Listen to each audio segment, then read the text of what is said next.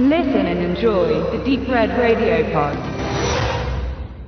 Erst kürzlich durftet ihr meine dezente und cineastisch berechtigte Kritik erleben, wie es sein kann, dass ein mittelmäßig und das ist schon sehr geprahlt programmierter CGI-Optik-Trash wie Avengers Infinity War für einen Academy Award für die besten visuellen Effekte nominiert werden konnte. Heute kommen wir zur Review zum Gewinner dieser Kategorie diesen Jahres beim selben Wettbewerb. First Man. Und hier könnte man beinahe versöhnliche Worte finden, denn die Entscheidung für First Man erklärt, was visuelle Effekte eigentlich bedeuten. Es geht eben nicht um möglichst viel CGI, sondern eine gescheite Gestaltung unter Einbezug von realen und digitalen Hilfsmitteln, um eine glaubwürdige Kulisse zu erzeugen. Authentizität. Avengers Nummer 1 hatte sie. Bevor ich genauer darauf eingehe, warum der Preis für First Man berechtigt ist, möchte ich den Inhalt abreißen, der eigentlich keine Vertiefung bedarf. Es geht um den ersten Menschen auf dem Mond. Das war 1969 Neil Armstrong. Er gehört zweifelsfrei zu den bekanntesten Raumfahrern bis jetzt. Einen größeren Erfolg als seinen und den seiner Mitreisenden Buzz Aldrin sowie Mike Collins, der im Auto um den Park reisen musste, um seine Kameraden dann vom Spielplatz wieder abholen zu dürfen.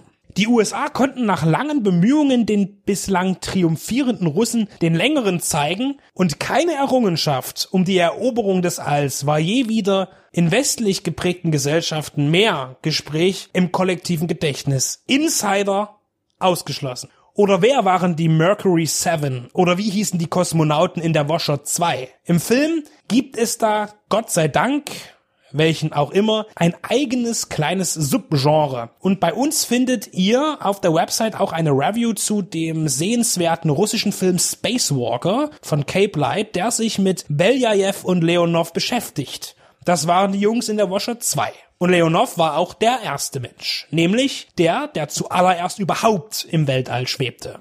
In dieser Review nehme ich auch Bezug auf einen, sagen wir, meiner Top 1000 Filme, der Stoff, aus dem die Helden sind, den ich hier auch als Vergleich hinzuziehen werde der das Wirken der Mercury 7 erzählt, also jene Männer, die die Programme Gemini und Apollo erst möglich machten. Neben der Arbeit und der Entwicklung der Apollo-Missionen und deren Durchführung steht der Privatmensch Armstrong mit seiner Familie stark im Fokus von Regisseur Damien Chisella und Drehbuchautor Josh Thinger, der zuvor Spotlight und Spielbergs Die Verlegerin schrieb. Spielberg fungiert in First Man übrigens auch als Executive Producer. Gisella legte mal eine Pause ein und szenierte nicht aggressiv oder bunt, wie zuletzt in Whiplash oder La La Land. First Man ist bedächtig und konzentriert, wirkt fast wie ein Fachaufsatz der Emotionen zu, aber denen nicht die Kontrolle übernehmen lässt. Die Ungewissheit der bevorstehenden Taten und die erforderlichen starken Nerven der Astronauten werden hinreichend dargestellt. Nüchtern und sanft und tatsächlich dachte ich die ganze Zeit, der Film könnte auch von Clint Eastwood sein. Denn sein jüngerer Stil ist sehr ähnlich und so ist es wenig verwunderlich, dass Eastwood tatsächlich mit dem Projekt bereits in Kontakt war, aber nicht einstieg. Und genau hier sind wir auch wieder bei The Right Stuff, der Stoff, aus dem die Helden sind, der im gleichen Tempo erzählt und gefühlstechnisch sehr verwandt wirkt. Man könnte meinen, First Man ist eine Fortsetzung. Ich komme nochmal auf die Special Effects zurück. Ja, wenn der Academy Award noch eine Aussagekraft hätte für mich, so wäre die Vergabe des Oscars an das Effektteam von First Man berechtigt.